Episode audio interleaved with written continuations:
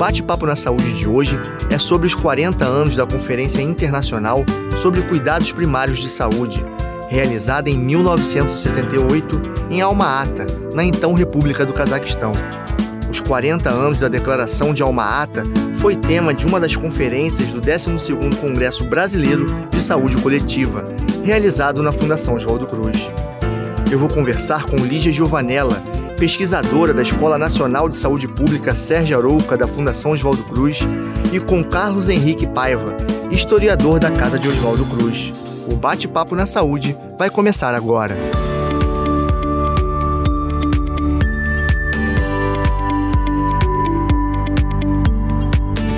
Lígia, obrigado pela sua presença aqui no Bate-Papo na Saúde. A gente vai falar sobre os 40 anos de Alma Ata, né? Uma declaração que ela enfatizou a importância dos cuidados primários é, à saúde.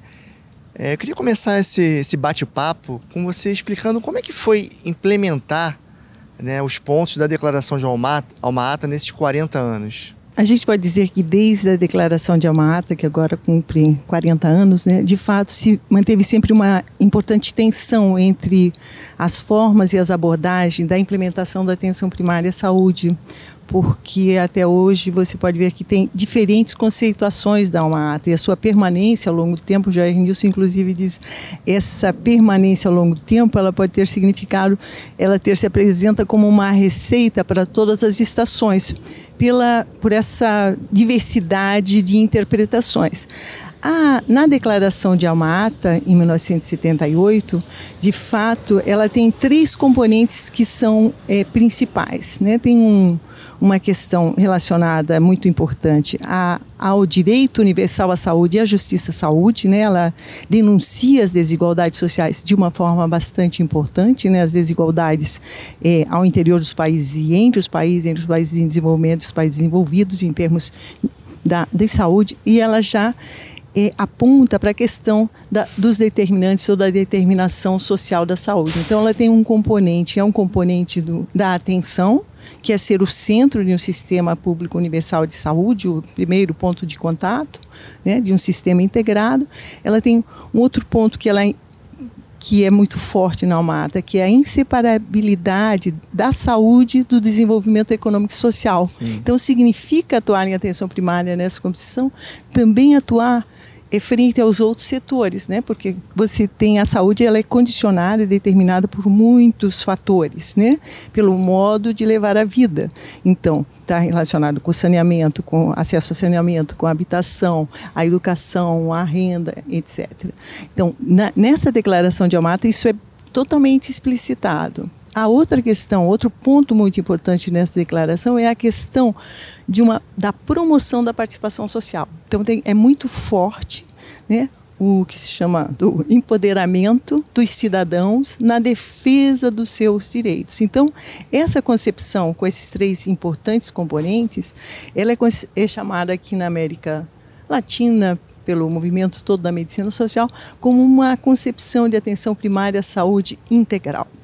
Mas, logo depois de Amata, é, a Unicef, Fundação Rockefeller, Ford, etc. e tal, teve uma outra conferência logo no próximo ano, em que se discutiu que essa era uma concepção muito ampliada, pouco operacionalizável, hum.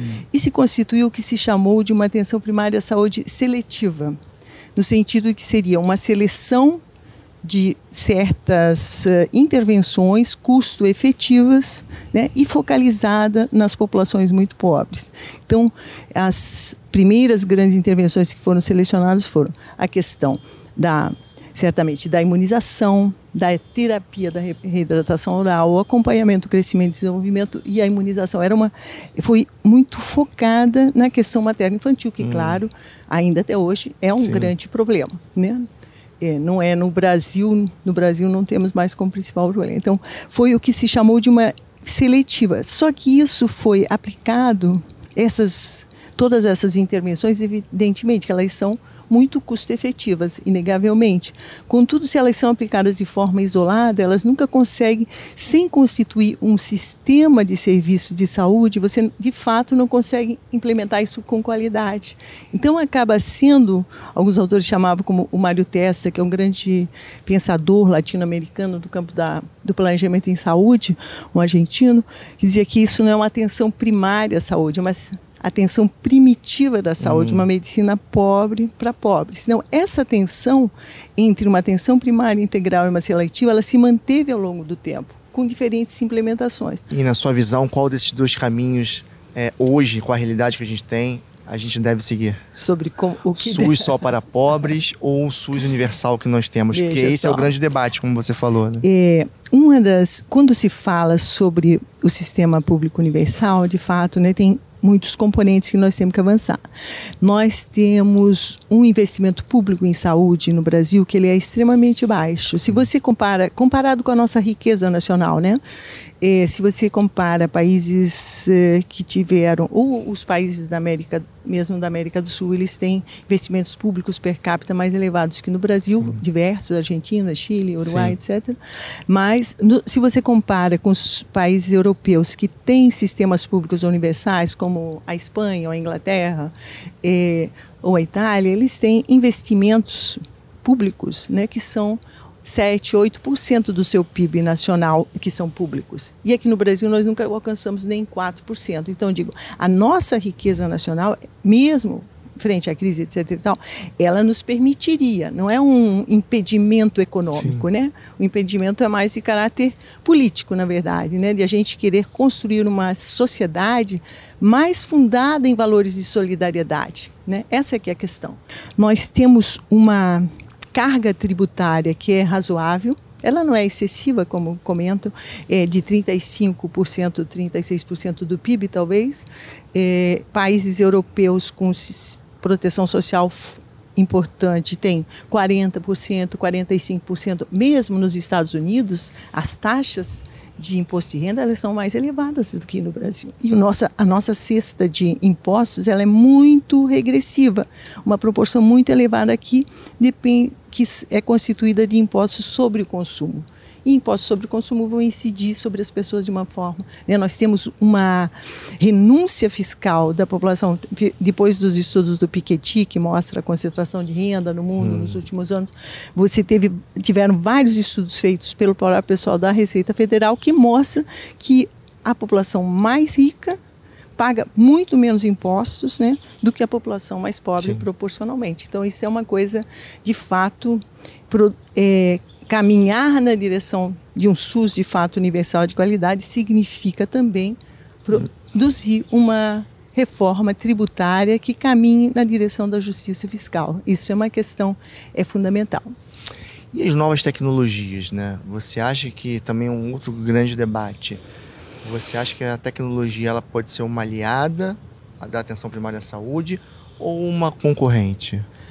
se a gente diz que a atenção primária é para resolver 90% do, dos problemas das pessoas, né? então ela tem que ter uma tecnologia. Claro. E a gente, o pessoal diz tecnologia dura, tecnologia leve. Na verdade, o, o cuidado de atenção primária, ele tem a sua complexidade de pensar a pessoa como um todo. Mas como ele é um acesso também muito é, próximo e pode se repetir mais vezes, né?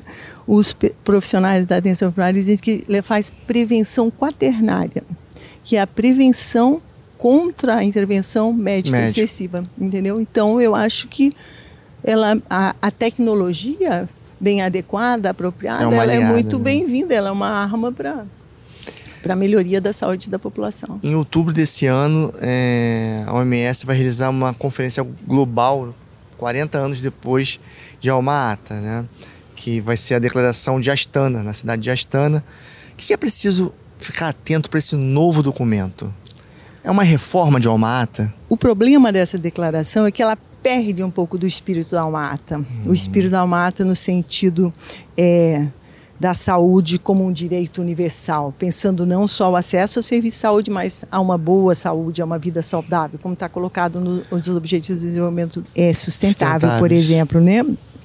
Então, ela vincula a atenção primária à saúde a chamada proposta da cobertura universal, que é um dos, uma, um dos subobjetivos, uma das metas do, dos objetivos do milênio. A cobertura universal, todos nós somos cobertura universal em saúde, se chama. Todos nós somos, é, claro, favoráveis. Né? Sim. um direito universal, cobertura universal. Parece a mesma coisa, assim, soa como igual. Contudo, ela tem seus nessas propostas internacionais você precisa estar muito atento, atento, de quais são os pressupostos, os significados, as intenções e de fato do que, que significa no final, né?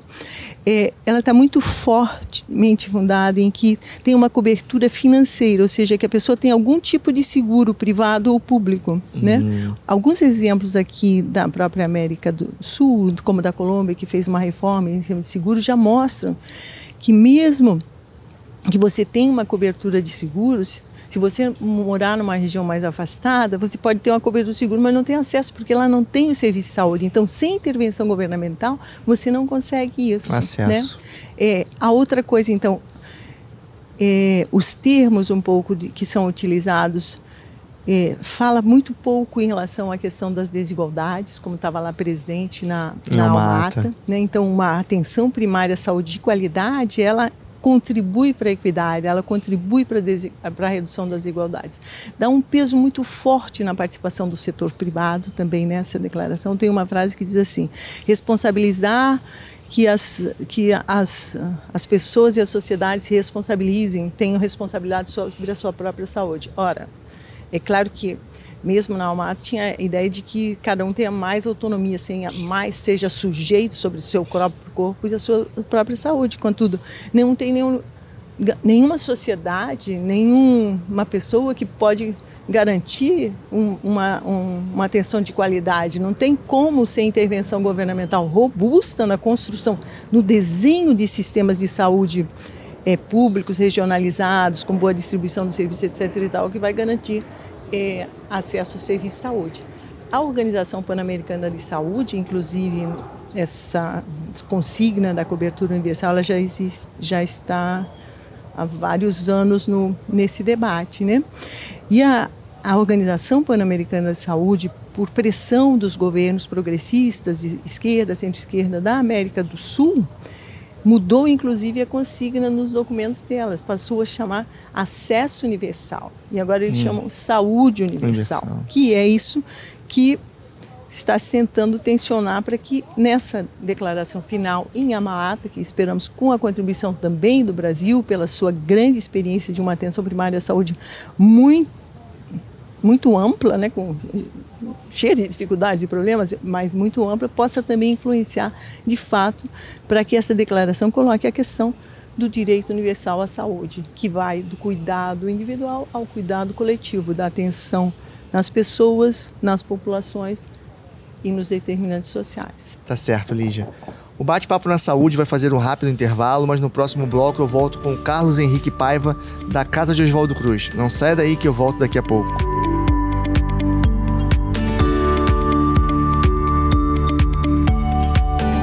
E agora eu vou conversar com Carlos Henrique Paiva, ele é pesquisador da Casa de Oswaldo Cruz. Carlos, muito obrigado pela sua presença aqui no Bate-Papo na Saúde. Um prazer estar aqui. Carlos, você é um dos expositores aqui do, do Abrascal, né? É, e você vai fazer uma conferência sobre atenção primária à saúde e 40 anos de Almata, né? Uhum. A Almata, ela enfatizou é, a necessidade de uma atenção primária é, forte, né? É, e a Almata foi um marco para as nações investirem em saúde é, primária de qualidade? Sem dúvida foi. Assim, ela talvez assim, o principal mérito de Alma Ata seja a capacidade que ela teve, né, assim, como um fórum internacional, né, de organizar determinados preceitos num sentido progressista da saúde pública. Né? Então, a noção de direito à saúde não é digamos assim, um, uma discussão que se tivesse simples, eh, unicamente no âmbito de Alma Ata. Né? De alguma maneira, ela também já estava nas agendas nacionais, né? sobretudo dos movimentos mais progressistas, inclusive no Brasil. Né? É bom lembrar que Alma Ata tá, se dá em, né? a gente conhece em, em 78, mas a gente está em pleno processo de reforma sanitária aqui no cenário brasileiro. Né? O SEBS é de 76, né? então a luta pela saúde já estava assim, a pleno vapor no cenário brasileiro. De maneira que a Alma Ata pode ser compreendida como uma referência internacional que que, ao ser internalizada, ela fortalece essa discussão em âmbito nacional. Né? Então foi uma, uma reunião né, é, para formatar é. um movimento que já vinha acontecendo. Né? É, a minha leitura de Alma Ata é essa. Assim, é, a, é, naturalmente, assim, a militância do campo da atenção primária é, é inteligível até porque faz isso, ela tende a encarar uma ata como um marco de ruptura, né? É como, é, uma espécie de marco zero, né? Mas se a gente olha um pouco a agenda de Alma Ata, a gente vê que ela é herdeira de uma série de movimentos progressistas que, no mínimo, eu diria assim, remontam aos anos 50, né? Eu estou me referindo a movimentos como medicina comunitária, os próprios departamentos de medicina uh, preventiva e social, né? a discussão sobre a necessidade de você instituir um novo, um, novo padrão para a educação médica, né? de estabelecer uma nova, um, um, cuidado renovado de saúde que chamaríamos mais adiante de base integral. Né? Então, essa discussão ela, ela vem de um certo acúmulo cognitivo, digamos assim, e de práticas, né? que ano a ano, ou década a década, vai se, se constituindo, né? vão se introduzindo mudanças, inovações. Né? Então eu vejo a Alma Ata, com, olhando uma perspectiva mais de grande angular, ela é parte desse grande movimento, né? Que na literatura tem, tem nome, né? Medicina, o movimento da medicina social latino-americana, né?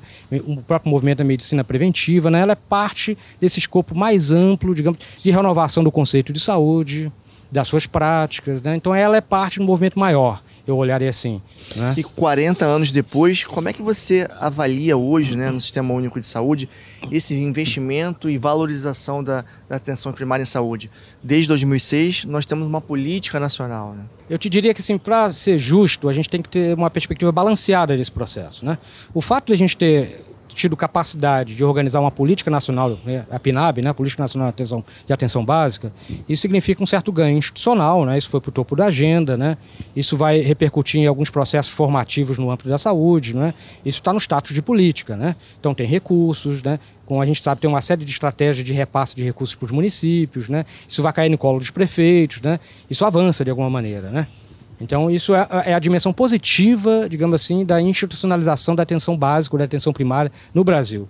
Agora, é preciso reconhecer que também isso não se faz sem contradições. Sim. Né? Esse processo vai ser feito de uma maneira que, enfim, cujos efeitos estão a olhos vistos, né? É, por exemplo, no caso da atenção primária, sobretudo carioca, né? O processo como se deu isso, né? Num arranjo público e privado é, com características assim, no mínimo estranhas para ser educado, né?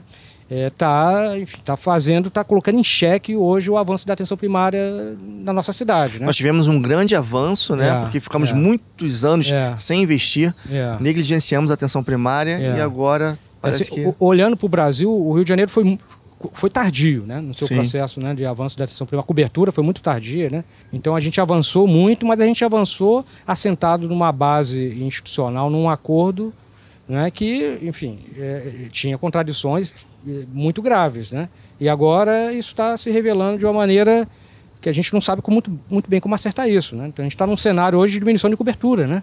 Ou seja, de retrocesso né, da, da, da atenção primária, fora o efeito isso na vida dos trabalhadores, né, da insegurança no âmbito dos contratos, né? Então a capacidade eventual assim que a atenção primária tem de atrair profissionais está ah, ameaçada, né? Isso, se, a gente conseguiu avançar É nisso, a grande empregadora, né? É a grande empregadora, né? Você imagina o pessoal da enfermagem, né, em especial, né? A enfermagem teve uma entrada na atenção primária Sim. muito contundente, né? Eu diria assim, quase que até resgatando a, a, experiência histórica da enfermagem de saúde pública lá dos anos 20, os anos 30. Né? A enfermagem no Brasil começa com enfermagem de saúde pública. Né? Então eles reencontraram, digamos assim, o seu, seu papel histórico na atenção primária mais contemporânea, mas encontraram esse cenário é, muitíssimo complicado que assim, a perspectiva futura é, é, é desanimadora, eu diria. Né? É, há pouco tempo nós, tem, nós tivemos uma revisão da, da PNAB. Mas você acha que toda revisão é válida? Não é, não é possível engessar né, uma política? É isso? É. A dificuldade de construir uma política nacional num país de dimensões continentais como o nosso, né, e com, dif com diferenças regionais muito agudas, é sempre alguma coisa que salta aos olhos. Né? Então você tem necessidades, digamos, de arranjos institucionais, inclusive de equipe de saúde, que podem ser muito diferentes, né? Entre o sul e o norte, o sudeste, né? Então a possibilidade de criar mecanismos de flexibilização, a, a, a rigor, são interessantes, né? Então, a, eu não acho que haja política perfeita, né? E se, se houver perfeição, ela é perfeita por um contexto específico, mas a realidade da saúde é mutante, como qualquer realidade social, né? Então, não, há, não vejo nada de errado em a gente é, abrir as portas para uma revisão da PNAB ou de qualquer outra política, né? O ponto é que, em que momento isso deve ser feito? Né? Eu acho que a gente está num contexto político muito adverso, né? A minha, a minha perspectiva dessa. Eu fui contrário, a, a minha posição foi contrária à de revisão nesse revisão. momento, né? porque eu acho que, enfim, você tem forças políticas de, não necessariamente simpáticas à, à, à, à PNAB, ou, ou, diria até mais ao Sistema Único de Saúde, né? de maneira que abrir qualquer brecha para a discussão de revisão de políticas e políticas institucionalizadas é, é um pode ser um risco do ponto de vista da sua inclusive assim, no limite da sua desinstitucionalização, né? Então eu acho, assim, se puder simplificar, eu te diria que é um momento para a gente segurar a onda, né? Acho que ficar, manter uh, as bases como, mais ou menos como estão, porque isso vai passar. A gente precisa se articular, evidentemente, para sair desse processo político mais ou menos ileso. A minha perspectiva é essa. Eu acho que a gente encontrar um cenário político, uh, político institucional mais interessante para fazer um processo de revisão vai ser, vai ser necessário, sem nenhuma dúvida. Né? A gente está diante de mudanças eh, eh, no cenário epidemiológico muito importante no, na, no, no, Brasil. Né? Então, rever uma política como uma, como uma política de atenção básica é, é aceitável. Agora, existe também uma grande pressão né, para é, aquisição e investimento em tecnologia.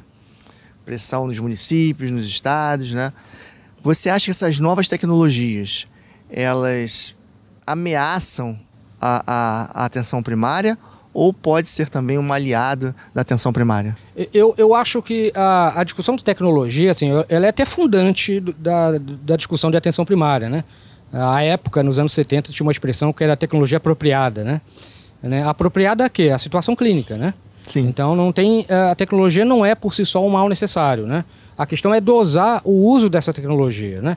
De maneira que... É, a incorporação de tecnologias, né, e eu estou entendendo por tecnologias eventualmente procedimentos e uso de pessoal especializado, né, no âmbito da atenção primária, é alguma coisa a ser dosada.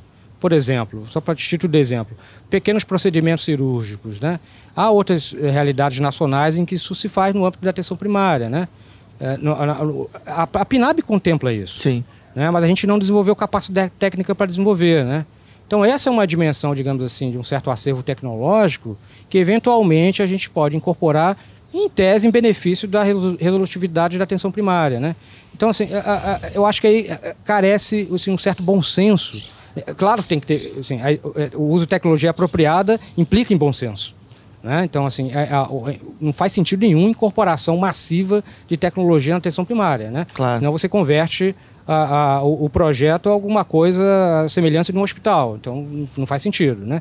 Então, se, se a atenção primária é concebida como um nível assistencial, né? Então você tem que ter uma concepção, tem que ter uma política para o uso de tecnologia no âmbito do sistema de saúde. Né? Não diria nem que seja uma questão exclusiva à atenção primária, é para o sistema de saúde, é uma questão para o sistema. E Carlos, estamos aqui no 12º Congresso Brasileiro de Saúde Coletiva. Como é que é para você estar aqui, né, falando para um grupo tão diverso, são diversos estudantes, é, pesquisadores, trabalhadores da saúde.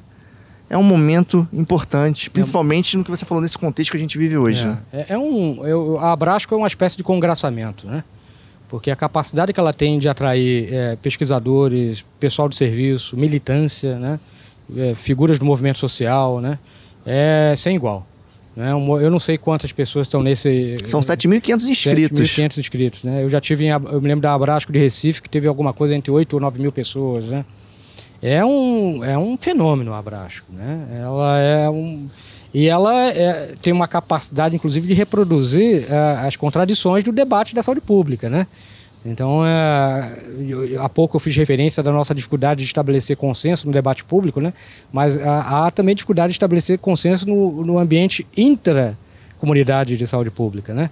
E isso não é, não é exatamente um problema, né? Essa pluralidade de falas e perspectivas e até de construção de saídas para problemáticas que aí estão é muito interessante, né? Então a gente entra na Brasco eventualmente com uma perspectiva e sai com outra, né? Porque houve colegas, houve gente do serviço. Eu pessoalmente sou muito antenado às pessoas do serviço, né? Porque são as pessoas que estão ali no contato direto e percebem as problemáticas, nossa dimensão mais, eu diria até frustrante, que é da incapacidade de ofertar a assistência da maneira como se gostaria e por aí vai. Então é é um ambiente de aprendizado absolutamente incrível, Abrasco. Né? Tá certo, Carlos. Muito obrigado por esse bate-papo na saúde. É um prazer estar aqui, viu? O bate-papo na saúde vai ficar por aqui e a gente se vê no próximo programa, sempre com um assunto que contribui para a efetivação do Sistema Único de Saúde. Até lá!